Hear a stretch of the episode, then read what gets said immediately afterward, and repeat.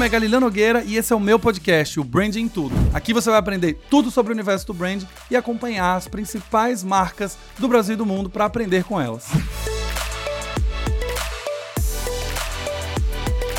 E começa mais um episódio do Branding Tudo Podcast. E é um episódio que eu tô muito, muito feliz um episódio muito especial para mim. Uh, muita gente já vinha me perguntando nas DMs, no Instagram, sobre a minha carreira, sobre esses últimos 13 anos de carreira, pedindo para contar como foi essa mudança para São Paulo, o que, que eu fiz, o que, que eu aconselho, que cursos eu faço, se foi bom, se foi ruim. E eu resolvi gravar um episódio contando algumas dicas, contando algumas perrengues que eu passei, algumas coisas que aconteceram ao longo desse processo, coisas que eu aprendi, que podem ajudar a vocês que vão fazer esse movimento, por exemplo, de mudar de cidade, ou pessoas que querem fazer uma carreira internacional, querem trabalhar em empresas globais, pessoas que querem empreender, o medo de sair do corporativo e montar sua própria empresa, enfim. Resolvi fazer esse episódio para contar um pouquinho da minha história uh, e, quem sabe, inspirar vocês a fazer esse tipo de movimentação ou a pensar sobre essas movimentações e também quebrar alguns medos, algumas coisas baseadas nas histórias, né, que vocês vão escutar aqui. Eu lembro que quando eu queria fazer essas mudanças, né, quando eu fui de Aracaju para São Paulo, é, quando eu saí da empresa, saí do corporativo e montei minha própria empresa, enfim.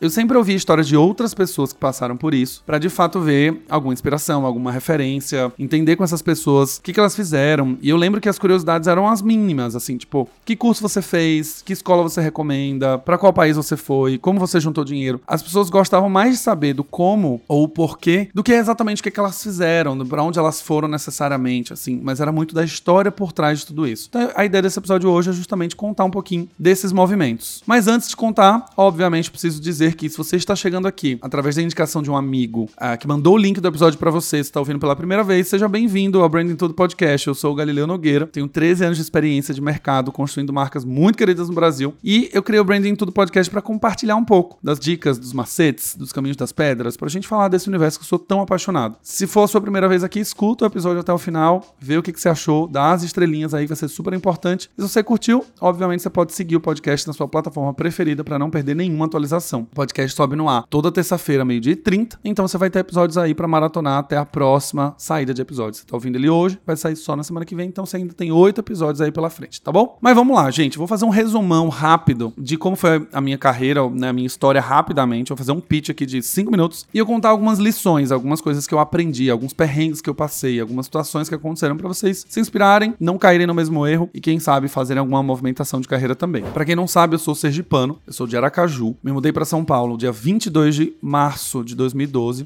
ou seja, esse ano fez 10 anos que eu me mudei para São Paulo. Sou formado em publicidade na Universidade de Tiradentes, que é uma universidade local, e tenho um MBA em marketing digital pela SPM aqui em São Paulo e uma especialização na General Assembly em marketing digital na Califórnia, Estados Unidos. Me mudei para vir fazer a carreira aqui em São Paulo. Minha ideia era sempre, de fato, fazer a minha carreira, não era estudar em São Paulo e voltar para Aracaju. E eu fiz essa movimentação. Comecei a trabalhar é, em Aracaju como estagiário de criação, depois eu virei diretor de arte, depois eu virei um diretor de arte planner basicamente para fazer as funções de planejamento num lugar que não existia vagas de planejamento, mas eu, os meus chefes né, nos lugares que eu passei percebiam que eu tinha uma veia muito forte de planejamento, storytelling, apresentação. Então eles me estimularam muito a isso. Então acho que a primeira coisa que eu já deixo para vocês, é de primeira dica, quando eu fui fazer essa movimentação, a primeira coisa é a questão financeira, né? Fazer a movimentação para São Paulo em 2012 significava ter uma grana boa, por uma série de fatores, né? Então a primeira grana que você precisava ter e ela tinha que ser boa é por quê? Porque você não sabe se você vai ter emprego quando você chegar em São Paulo. A minha carreira ela foi pautada em agência, DA e planejamento em Aracaju. A primeira barreira que eu encontrei quando eu comecei a fazer entrevistas em São Paulo foi o quê? Você não tem experiência com marcas globais, você não tem experiência com marcas grandes,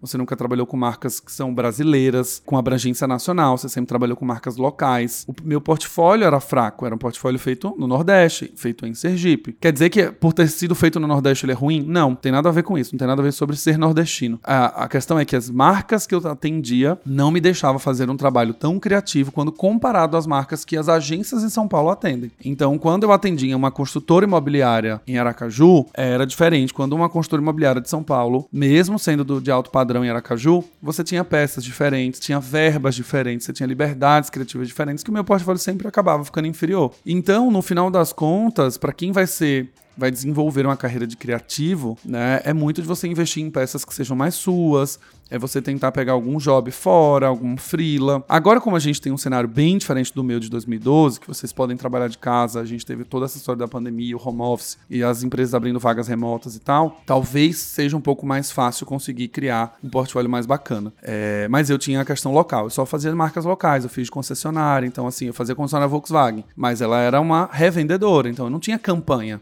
Eu tinha peças de anúncios de carro, mas eu não tinha uma campanha local. É, atendia um supermercado, minhas peças eram de varejo. Mas é diferente quando você trabalha numa agência que atende um supermercado local e outra que atende o Pão de Açúcar. O Pão de Açúcar tem um histórico com a publicidade, com grandes agências, com bons filmes e tal. Então, voltando ao ponto financeiro, a primeira coisa que eu vi de lição era, primeiro, viajar para São Paulo com uma reserva de emergência. Eu sabia que quando eu chegasse aqui não ia conseguir emprego de primeira. E eu também tinha essa consciência de que eu ia ter que dar alguns passos atrás para minha carreira acontecer. Então, a primeira coisa foi: eu vendi meu carro em Aracaju. Eu tinha um Celtinha na época, 2012 tinha dois anos de uso. É, eu acho que eu vendi por 18 mil, uma coisa assim. Meus pais me deram dinheiro, obviamente, para fazer essa movimentação. E enquanto eu morava com eles, eu também juntei dinheiro na época que eu trabalhava em Aracaju. trabalhei quatro anos, então eu juntei uma grana ao longo desse processo. Eu fui estagiário e depois eu saí como um diretor de arte e planejamento, ganhando um salário bacana. Então o que dava para juntar, eu juntei também ao longo dos anos, sabendo que eu queria ir para São Paulo. Por uma questão de sorte, eu consegui emprego em três meses em São Paulo. Cheguei em fevereiro. De fevereiro a maio, fevereiro, março, abril, maio. Isso. Eu fiquei sem trabalhar e eu comecei a trabalhar em junho.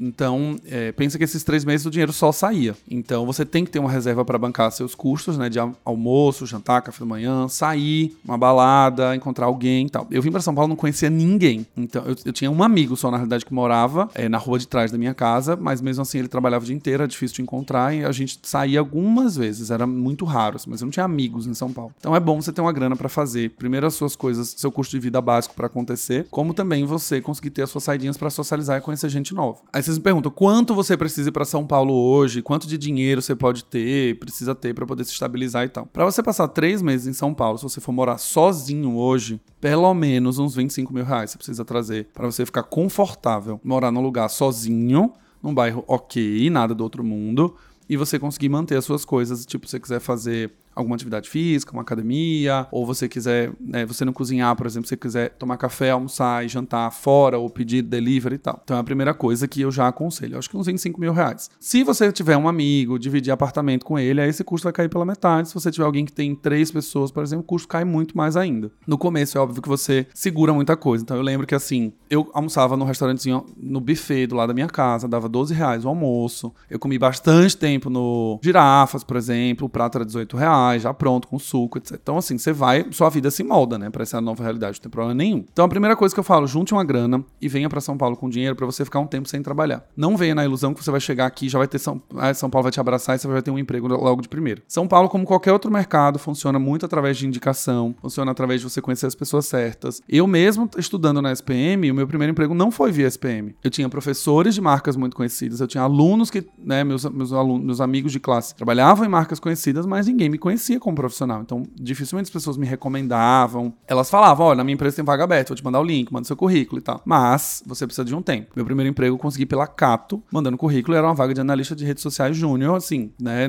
A pessoa olha, olhou meu currículo e me contratou, mas ele levou três meses para eu conseguir fazer isso. Então, essa é a primeira coisa. A segunda coisa é a questão da solidão. Você vem para São Paulo é, sozinho, geralmente, ou você não conhece quase ninguém. Eu só tinha um amigo mesmo, e esse amigo eu não tinha, não contava muito com ele porque a gente não saía muito, a gente não tinha uma, ele tinha uma rotina muito pesada de trabalho. A gente não tinha uma, uma ligação. Saía uma vez ou outra com ele, mas nada demais. Então, você precisa entender o que você vai fazer para preencher o seu tempo, né? Então eu lembro que quando eu cheguei, assim, os primeiros dias foram muito estranhos, né? De dormir numa casa que não é minha, numa cama que não é minha, enfim, toda aquela história. Mas eu não. Eu falava assim, tá, mas o que, que eu vou ficar fazendo o dia inteiro, gente? Tipo, eu não tô sem emprego. Eu vou ficar buscando emprego de 8 às 18? Não, em algum momento eu vou cansar, momento eu vou ter mandado todos os currículos que eu podia. E aí, gente, a primeira coisa que eu pensava assim é: vamos otimizar o tempo para aprender. Quanto mais eu aprender, quanto mais eu ler, quanto mais eu estudar, lá na frente isso vai me ajudar. E agora vai me ajudar para eu não ficar em casa, né? Eu vou ficar mais atento ao que tá acontecendo, é, ao mundo, vou estudar, vou ter teoria e isso vai me ajudar nas entrevistas, vai me ajudar no emprego que eu conquistar lá na frente, enfim. Isso vai me ajudar em algum aspecto. Então eu ia para a biblioteca da SPM, eu procurava no Catraca Livre o que, que tinha gratuito em São Paulo de curso para fazer. Na época não tinha muito curso EAD, essas coisas ainda não eram muito fortes. Eu já estava procurando curso presencial. Eu lembro que eu fiz um curso de cozinha para solteiros na Casa Arno. Era uma ativação da Casa Arno que dava aula de culinária durante a semana de segunda a sexta gratuitamente. Então fiz lindamente, aprendi a fazer entradinhas para meus amigos de mil folhas com queijo, aprendi a fazer uma vitamina de uva com Clyde e amendoim. Foi ótimo, assim. No final ainda ganhei um kit da Aginomoto, fui sorteado, ganhei ainda, foi, ainda tive sorte, foi uma delícia. Então, assim, preencha o seu tempo, mas preencha olhando para o futuro. Não é simplesmente, ah, vou ficar indo pro parque toda hora. Não, vai preenchendo o seu tempo do tipo, cara, o que, que eu quero? Eu quero isso, isso, isso. Então, vai estudar? Vou estudar. Beleza. Vai na biblioteca da, da faculdade, fica atento, faz curso online, compra uns cursos na doméstica, não sei, preencha o seu tempo com conhecimento e divida a sua rotina procurando emprego ativamente. Não só você procurando em LinkedIn, Cato, essas coisas, como também falando pros seus amigos é, que você está disponível, deixando seu currículo sempre atualizado, sempre à disposição, sempre em português e inglês, para você já chegar bem. Então, isso é uma das coisas que você precisa fazer, né? Não tem o que fazer. E eu também entendia que é aqui a gente já vai para uma terceira dica, eu já entendia que eu precisava chegar em São Paulo em algum lugar para eu criar conexões e vínculos. Então, assim, o MBA, mais do que ter a parte teórica e fundamentação para o meu trabalho no futuro, era ter pessoas que trabalhavam em marcas que podiam me apresentar para outras pessoas, que podiam me apresentar para outras pessoas. Sejam para serem minhas amigas ou sejam para serem parceiras de negócio. Então, assim, eu sabia que o desafio em São Paulo era me conectar com novas pessoas. Eu não conhecia ninguém em São Paulo. Então, como você conhece pessoas? É fazendo curso, é indo para academia, é fazendo algum esporte coletivo. É assim que você conhece pessoas. Então, eu tinha que, assim, na minha cabeça era, eu preciso conhecer gente. Então, tudo que era evento de faculdade, eu ia. Aula magna, aula inaugural, professor convidado, eu ia para tudo. E aí, caruda. Eu ia na caruda. Final da palestra, eu ia lá, oi, tudo bem, adorei sua palestra, prazer, meu nome é Galileu, blá, blá, blá, blá. Olha, eu tô aqui em São Paulo, tem três meses. Eu sempre tinha um pitch bem pronto, assim. É, eu tô em São Paulo tem três meses, eu tô procurando empregos, por acaso você souber, minha especialização é nisso, nisso, nisso, nisso, trabalhei nisso, nisso, nisso em agência e tal. Então, isso é uma das coisas que eu aprendi. Preencher o seu tempo e você ser bem carudo mesmo, chegar nas pessoas. Uma coisa que a gente, quando é muito novo, a gente não entende, né? Hoje eu entendo mais velho. Eu tinha 23 anos quando eu me mudei para São Paulo. É a gente não perder a oportunidade de conversar com as pessoas, já estamos na próxima dica, tá? E rentabilizar aquela conversa com as pessoas. O que, que eu quero falar sobre rentabilizar? Por exemplo, a aula magna da, da SPM foi com um puta profissional de marketing, é, que tinha escrito livros e livros, era um cara mega influente. Eu assisti a palestra, tinha, sei lá, 20 pessoas na, na sala. Era uma aula magna, não era obrigatório e tal. E eu olhei e falei assim, cara, eu tô na frente do cara que é uma referência. Ele tá na minha frente, terminou a palestra, ele vai descer aqui do palco. Eu vou lá falar com ele. Vou lá, vou lá conversar, vou lá me apresentar, vou falar que eu tô procurando emprego. Vou lá, sim. Então, toda oportunidade em São Paulo que você tiver de se conectar com pessoas, vai lá e faz. É, eu dei aula esses dias para uma turma de alunos que tinha 21, 22 anos. E aí era tudo online, né? Eu dei aula, tinha 50 pessoas na turma, eu apresentei toda uma parte de estratégia de branding, posicionamento de marca, arquitetura e tal. E aí eu abri o microfone e falei, gente, e aí? Vocês têm alguma dúvida? Vocês querem perguntar alguma coisa? E ninguém perguntou nada. Eram pessoas de Aracaju, né, alunos de Aracaju, e ninguém perguntou absolutamente nada. E na hora eu entendi, e ao mesmo tempo eu dei um sermãozinho, afinal mais velho. Eu falei assim, gente, vocês estão na frente de um profissional de Aracaju, passou pelas empresas aí, veio para São Paulo, já tá há 10 anos em São Paulo, e vocês não quiseram perguntar nada. Tipo, nada, vocês não perguntaram nada. É, quando que vocês vão ter a chance de perguntar para alguém com toda essa experiência, com bagagem e tal, que fez um movimento que talvez vocês queiram fazer? Vocês não vão perguntar nada. E aí eu me coloquei no lugar dessas pessoas quando tinha a idade delas também, né? É, normal, a gente fica com vergonha, a gente não né, acha chata a aula, a gente quer ir embora. Mas eu tive sempre uma orientação, assim, de realmente querer fazer dar certo. Eu queria tanto fazer dar certo morar em São Paulo que eu falei, cara, tem que aproveitar todos os momentos. Então, trabalho de faculdade, gente, trabalho de faculdade eu tava sem trabalhar os três primeiros meses. Então, assim, eu caprichei em todos os trabalhos. Os alunos falavam assim, ah, quem que vai apresentar? Ninguém quer apresentar. Eu falei, eu quero, me joga lá na frente, vamos. Eu lembro que eu fazia uns trabalhos com muito afinco, porque eu sempre pensava, o professor está lendo esse trabalho, pode ser o professor que vai me indicar para uma vaga, porque ele achou o trabalho muito bem feito. Então, assim, faz direito. Então, não percam essa chance de construir sua marca dentro dos lugares que você passa e ter a cara de pau de ir lá falar, de rentabilizar. Meu professor é da IBM, eu lembro na época que eu cheguei, eu falei, cara, professor da IBM, vou lá trocar uma ideia. Terminava a aula, professor, e aí? IBM, como foi que você fez para entrar? Quanto tempo você tá lá? Como é que é a sua área? Como é que é a sua carreira? Eu sempre perguntava, sempre perguntava, sempre estava muito atento a esses movimentos. Então, assim, rentabilizem. Casa Arno, eu fui lá fazer o curso de cozinha para solteiro, eu conversei com a professora, fui falar, fui entender. Como eu vim estudar marca, no final das marketing, né, em marca e construção de marca, universos e etc. Eu ficava assim, mas quem que tá patrocinando? Essa casa alugada ou não? É, é uma iniciativa da Arno, tem alguém da Arno por aqui? Se apresenta, ou eu sou estudante de publicidade, sou estudante de marketing, tô na pós-graduação, tô aqui conhecendo, tô fazendo benchmark. Não importa o que você vai fazer. Faça, simplesmente faça. E nessa história de rentabilizar oportunidades, eu tenho uma história muito legal, que para mim foi um grande pontapé também em todo esse processo. Quando eu trabalhei na Integral Médica, eu passei três anos e meio lá, né? Com dois anos e pouquinho, rolou uma oportunidade de estudar fora. Só que essa oportunidade, quem cavou fui eu. na empresa não falou nada. O que, que aconteceu? A empresa patrocinava o UFC no Brasil, já era o segundo ano de patrocínio, talvez. O patrocínio custava 7 milhões de reais. E o UFC era muito conhecido em rede social na época por eles fazerem uma gestão muito boa em Twitter, por exemplo. Acho que foi um dos primeiros programas, assim, que, de entretenimento, ao vivo e tal, que colocava o arroba dos lutadores, colocava o passarinho, pass ficava passando tweet na tela. Os materiais de comunicação eram muito bem feitos, a parte de storytelling narrativa era muito boa. E aí eu mandei uma vez, um, falei com minha chefe, falei, velho, eu tô pensando em tirar minhas férias esse ano. E eu queria ir pra Las Vegas, ficar um dia no escritório do UFC, sombra de uma pessoa, sombra do, do cara de social media. Ficar vendo o que, que ele faz, como é a reunião com ele, como são as agências, como que ele escreve, o processo criativo. Eu queria muito fazer isso. E aí minha chefe falou: ai, vou tentar. Ué, a gente patrocina o UFC no Brasil, eles devem fazer alguma ponte. Falar, ó, oh, tá indo o menino do Brasil aí, patrocinador, é, deixa o menino, sei lá, ficar aí um dia olhando vocês e acabou. Eu não queria nem atrapalhar, eu só queria olhar. E aí voltou, a minha chefe falou: olha, eu acho que, assim, eu falei com o presidente, o presidente amou a ideia e tal, mas eu acho muito. Ele falou que achava muito pouco você ir pra tirar férias primeiro, ir para Las Vegas para ficar um, dois dias lá, uma semana, o que seja. Por que, que você não vai para Califórnia estudar? Por que, que você não vai passar um tempo lá? A Califórnia tava bombando na época, São Francisco e tal, startups, não sei o quê. E aí ela falou: olha, a gente pode tentar que a empresa pague metade do curso. Na hora eu falei, bora, vambora. Ela corre porque o presidente tá, tá aberto a isso e ele, ele que falou isso, inclusive. Então corre. Em dois dias eu já tava com uma lista de 80 cursos. em 80 faculdades e escolas, etc. Eu separei e falei, não, quero essa daqui, acho que vai ser uma boa. Era um curso que era terças e quintas à noite. Eu falei, vou fazer uma proposta. Que tal vocês pagarem a metade do meu curso? Eu vou lá, fico três meses, quero tempo de duração. E eu trabalho de lá. Pensa, a gente tá falando de 2014. Não era tanto quanto agora a gente trabalhar de casa. Era um negócio meio tabu ainda. Era uma coisa que as empresas tinham medo e tal. E o presidente falou, eu topo. E aí, gente, veio um pulo do gato da, do, da primeira dica que eu dei aqui. Eu tinha guardado dinheiro. Pensa, eu vendi meu carro, né? Meus pais me ajudaram financeiramente, mandaram uma quantia para mim e mandava mensalmente. Eu tinha juntado esse dinheiro para ficar um tempo sem trabalhar em São Paulo. Como eu consegui emprego com três meses em São Paulo, esse dinheiro ficou guardado. Então eu tinha, sei lá, 18 mil reais do carro. Falei, é agora que eu vou usar esses 18 mil para estudar na Califórnia. A empresa vai pagar metade. Então o curso era 2 mil dólares na época. O dólar era 2,20, saudades. Eu paguei 4,800. Sei lá, a empresa pagou 2,400, eu paguei 2,400. Só que eu tinha que morar em São Francisco. E aí a moradia lá era uns 4 pau. Falei, bom, meu salário era 5,5. Falei, dá um jeito, eu vou dar um jeito jeito. 5,5 tá massa. 4 pau para morar lá. Preciso pagar só minhas, minhas despesas do dia a dia. Beleza, vou usar esse dinheiro que eu tenho esses 18 mil reais para ficar três meses lá, comprar as minhas coisas, fazer o que eu preciso e tal. Aí viajei, fui para parque, fui para Los Angeles, né, aluguei carro, dararara, estudei, fiz tudo, mas porque eu tinha esse dinheiro guardado. Então a primeira dica serve para essa, essa atual também.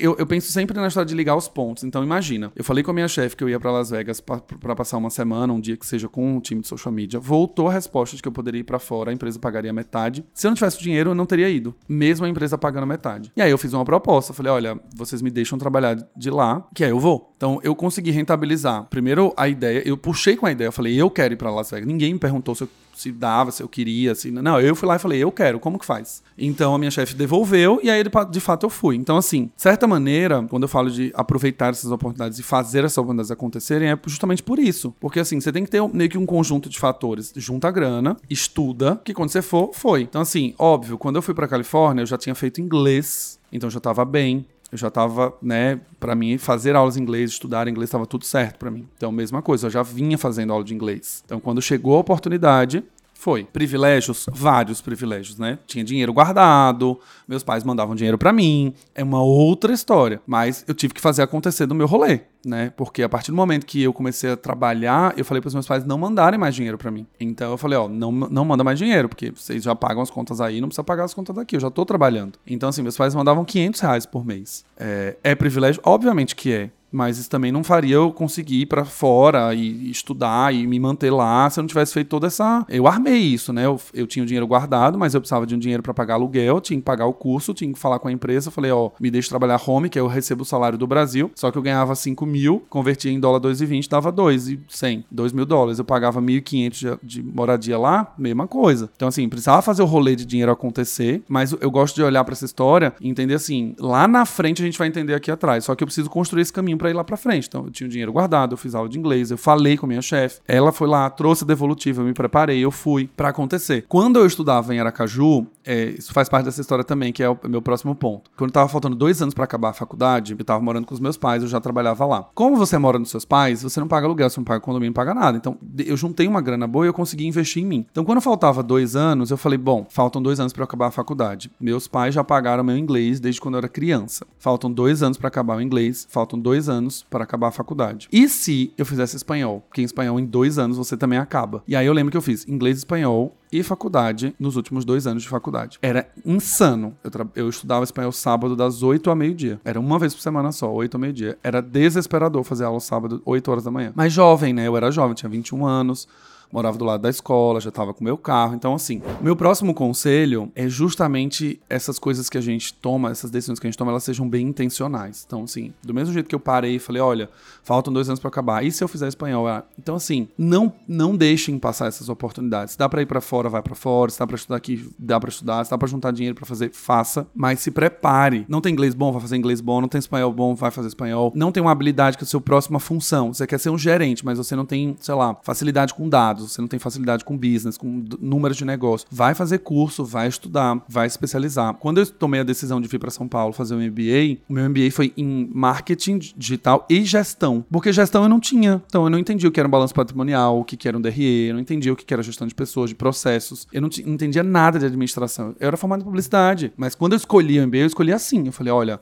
eu tenho marketing digital que é o que eu quero, mas tem gestão que vai me dar base. Então, olhem para suas carreiras no meio do caminho e falem o que, que falta para mim para chegar no lugar que eu quero e aí eu invisto hoje para chegar lá depois. Parece meio óbvio quando você escuta eu falar assim, mas a gente não pensa nisso. Por exemplo, do espanhol, quando eu pensei em fazer justamente porque faltavam dois anos para acabar, meu pensamento foi eu me qualifico ao máximo, então tenho, falo inglês, falo espanhol e sou formado em publicidade. Eu aproveito esses últimos dois anos para matar tudo de uma vez só. Só que lá na frente aqui isso foi bom para mim, não, não imediatamente quando eu acabei. Então, pra vocês terem uma ideia, eu me formei no espanhol em 2012 e eu fiz uma entrevista na Oracle em 2016 para trabalhar numa vaga que exigia espanhol. Então, olha que loucura. Eu fiz espanhol em 2012 para uma vaga que se exigia em 2016, quatro anos depois. Então, imagina se eu não tivesse feito espanhol, eu teria perdido essa oportunidade quatro anos depois. Então, não pensem que o que a gente está fazendo agora vai ser ruim e isso não vai ser bom para o futuro. Pelo contrário, o menino Steve Jobs já falava na biografia dele que no final a gente vai ligar todos os pontos. A gente vai olhar para trás e vai conseguir encaixar os pontos. Só que eu acho muito legal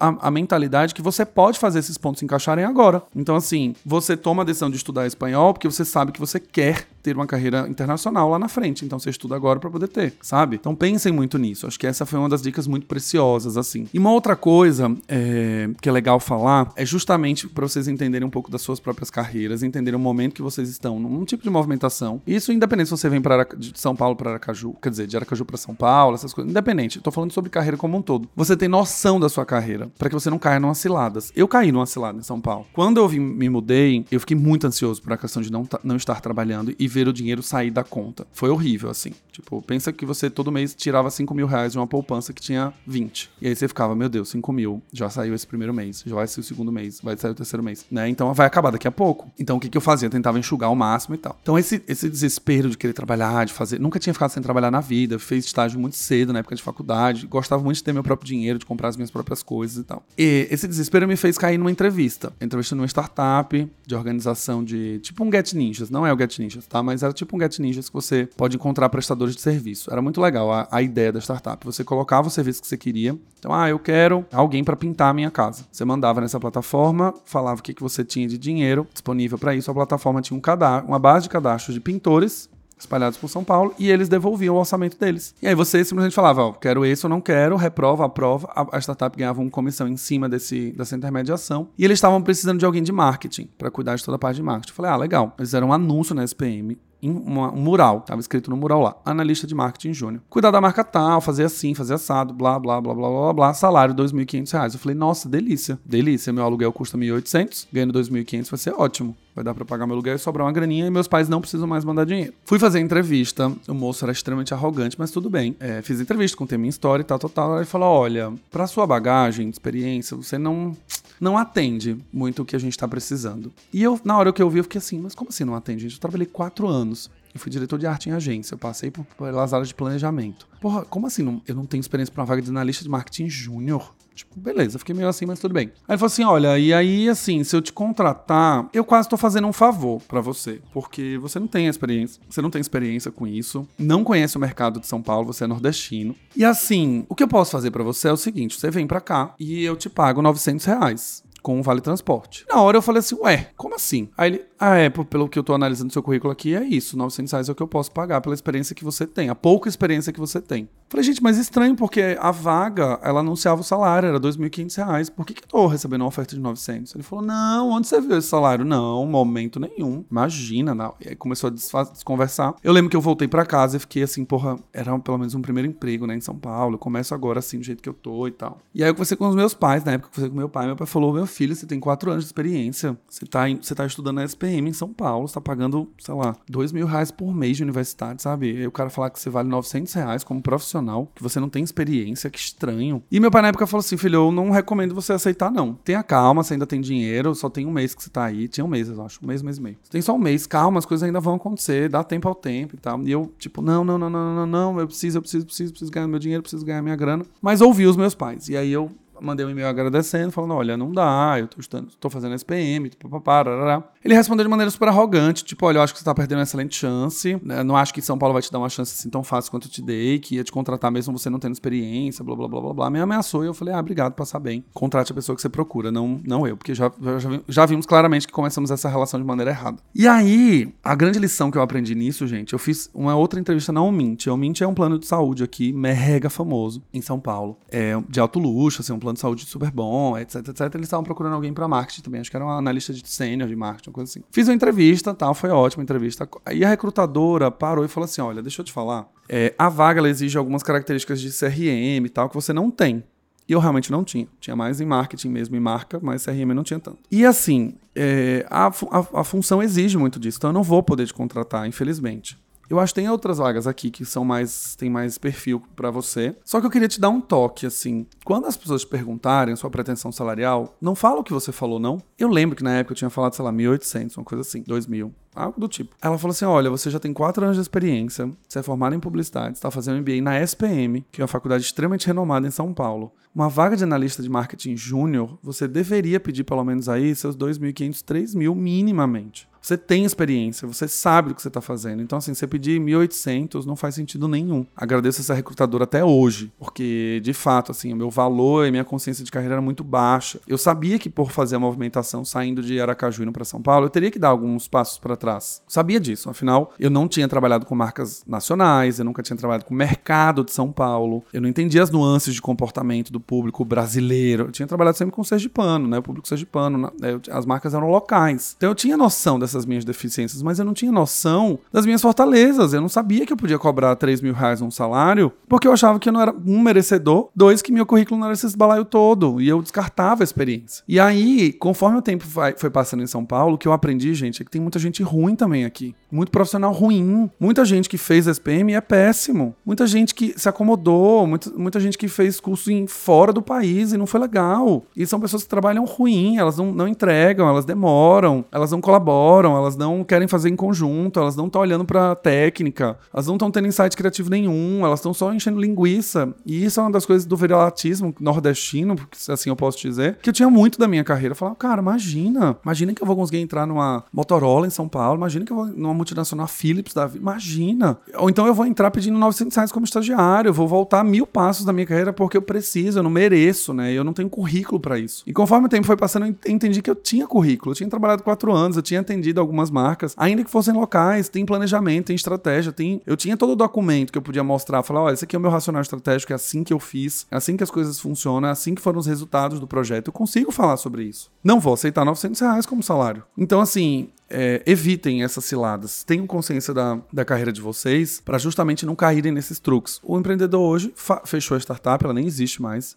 Ele não vendeu a startup, depois eu fui pesquisar, ele simplesmente faliu. E eu não, né, não duvido nada que por esse tipo de postura que ele faliu mesmo. Tem gente ruim no mundo ganhando dinheiro? Tem mas a conta delas chegam, gente, de alguma maneira. Então, assim, tenham consciência das suas carreiras, invistam nelas, construam esses pontos que vocês vão querer ligar olhando para trás. Então, eu fiz espanhol pensando quando eu me mudasse para São Paulo, eu talvez pudesse precisar, mas eu fiz isso em 2012 e fui precisar em 2016. Então, quatro anos depois, a gente não sabe o dia da manhã. Então, veio a oportunidade de se qualificar, estudar, fazer pós-graduação nos Estados Unidos, o que seja, vá, vá, faça. Tem que trabalhar um pouco mais, trabalhe, mas trabalhe pensando para o futuro, pensando para onde você quer ir. Ai, galera, eu não sei para onde eu quero ir, eu fico meio perdido e tal. Acontece, acontece, eu também fiquei perdidaço. Eu queria ter feito um MBA em marketing na na FGV, que era mega famosa, faculdade de negócio, etc, etc. E no final eu ia fazer MBA em gestão, sabe? Não nada a ver, assim. Tava perdido, escolhi esse MBA da SPM depois, aí eu olhei, aí fiz um processo seletivo, tinha que ser aprovado também. E aí, na hora que eu fui desenhando a carreira, que eu parei para pensar, eu falei, ah, eu queria fazer marketing com ênfase em negócio, eu queria entender um pouco mais sobre gestão, que eu não tenho. E eu fiz uma análise SWOTzinha da minha própria carreira. Falei, eu preciso de gestão, né? Eu entendo pouco, eu sou muito criativo. Gosto muito dar ideia, gosto muito de fazer planejamento criativo, de comunicação, mas eu entendo pouco do negócio, de margem de lucro, de percentual, de contribuição, de markup, não tem nada disso. Então, vamos fazer isso para reforçar o que, que não é bom, né? Então, tenho essa consciência. E para finalizar, gente, já estamos aqui no minuto 35. Eu acho que a maior lição de todas, gente, é que assim, eu aprendi que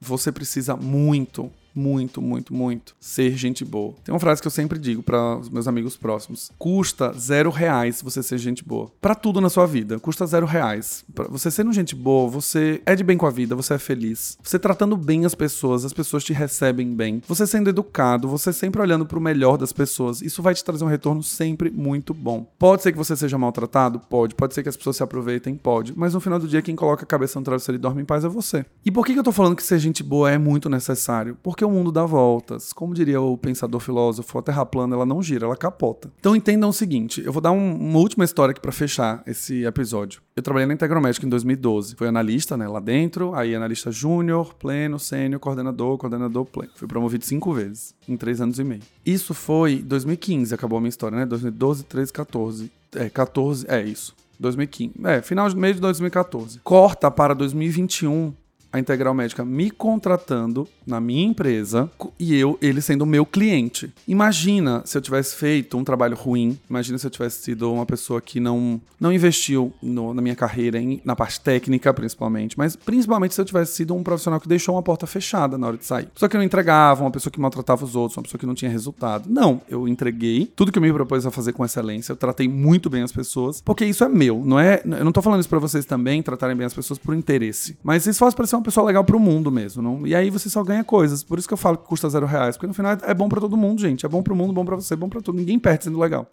Você sendo chato, arrogante, idiota, você perde um monte. É, mas corta para eles me contratando em 2021, gente. E a pessoa que me contratou é uma pessoa que trabalhou comigo em 2012. Então ele me conhecia profundamente, ele me conheceu durante três anos e meio na empresa, acompanhando os meus conteúdos depois comecei, quando eu comecei a fazer a movimentação. Então, assim, você não sabe o dia de amanhã. Trate todas as oportunidades que você tiver para fazer um trabalho bem feito, faça. É para entregar um planejamento, precisa dormir duas da manhã, babá, porque ainda falta um monte de coisa para ficar bonito, babá, faça. Ah, vai ter uma reunião com o presidente, babá, a única vez na vida que você vai participar dessa reunião. Cara, faz a melhor apresentação da sua vida, cumprimenta todo mundo, trata bem o presidente, fala com todo mundo da mesa, seja educado, seja espontâneo. Gente, 2021 a pessoa me contratou. Então, assim, olha a marca que se deixou, olha a história que se construiu. E hoje eu tô lá para instruir o time de marketing. Você tem noção do que é isso? Eu trabalhei como analista e aí, 12 anos depois, eu tô lá para instruir o time de marketing que tá lá hoje, com base na experiência que eu tenho hoje. Então, né, sabendo o que eu sei hoje, como eu posso contribuir para a empresa, mas eles me levando em consideração todo o processo. Por quê? Porque eu trabalhei lá. Eu sei como que é a empresa, eu sei como são as pessoas, eu sei como são os processos. Então, gente, ser gente boa custa zero reais. Por favor, sejam. Sejam, sejam, sejam. E uma reflexão bônus, aí a gente fecha em 40 minutos, é que educação é a única coisa que você morre e você leva com você. Todo o resto pode ser tirado de você. Todo o resto. Mas tudo que você estudou não pode ser tirado de você. Seu cabelo pode ser tirado de você, o seu dente pode ser tirado de você, o seu corpo, suas roupas, seu carro, sua viagem para Disney. Tudo pode ser tirado, tudo pode ser esquecido, tudo pode ficar para trás, mas o seu conhecimento não vai embora. E uma das coisas que eu mais, mais assim, pensava do tipo, cara, o conhecimento não vai embora. Ele não vai, ele fica comigo, ele tá armazenado em mim. E quando você se movimenta e uma empresa perde você, o meu principal movimento assim, na minha cabeça era, cara, fulano, né, eu tô saindo da empresa, cara, olha o tanto que a empresa perde. Ela perde um cara que estudou, foi para os Estados Unidos, fez especialização, fez MBA aqui, estudou, comprou livro, faz curso, tá metido em tudo que é coisa, participa de todas as reuniões, anota tudo, faz faz todas as certificações que precisam ser feitas, todos os treinamentos ele tá lá. Quando eu saio, eu levo comigo. A empresa perde quando eu saio, quando esse conhecimento não tá junto comigo, né? Então, você se movimentar de uma empresa para outra é péssimo, né? Aquela coisa de ah, a empresa te preparou para você trabalhar no concorrente? Não, ela te preparou para você trabalhar naquele lugar, mas em algum momento ela pode não ter sido muito legal com você. E no final das contas, você tinha uma oportunidade melhor, seja de salário, seja de escopo, e você foi. E a empresa perdeu, porque você levou o conhecimento junto com você.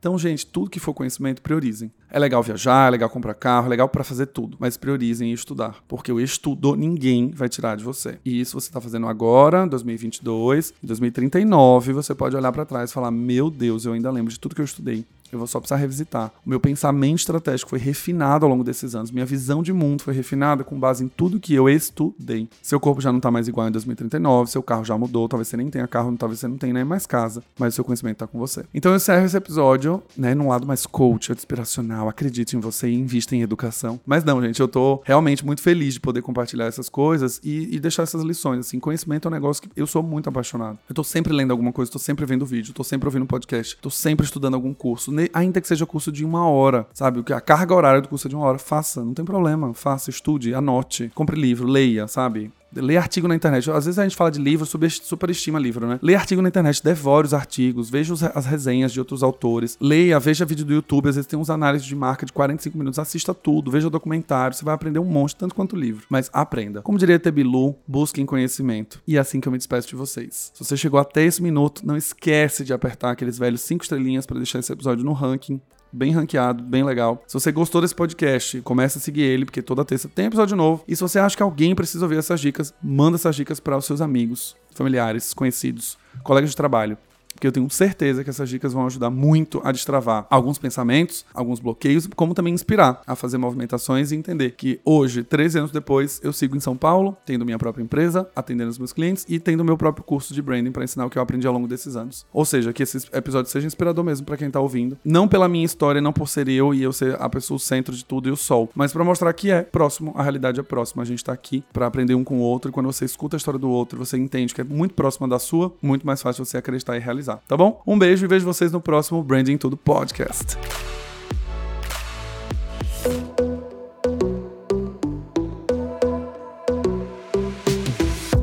E esse foi mais um episódio do Branding Tudo, o seu podcast de branding. Não esqueça de me seguir nas redes sociais, arroba Galileu Nogueira, para ficar por dentro de tudo que acontece no mundo do branding.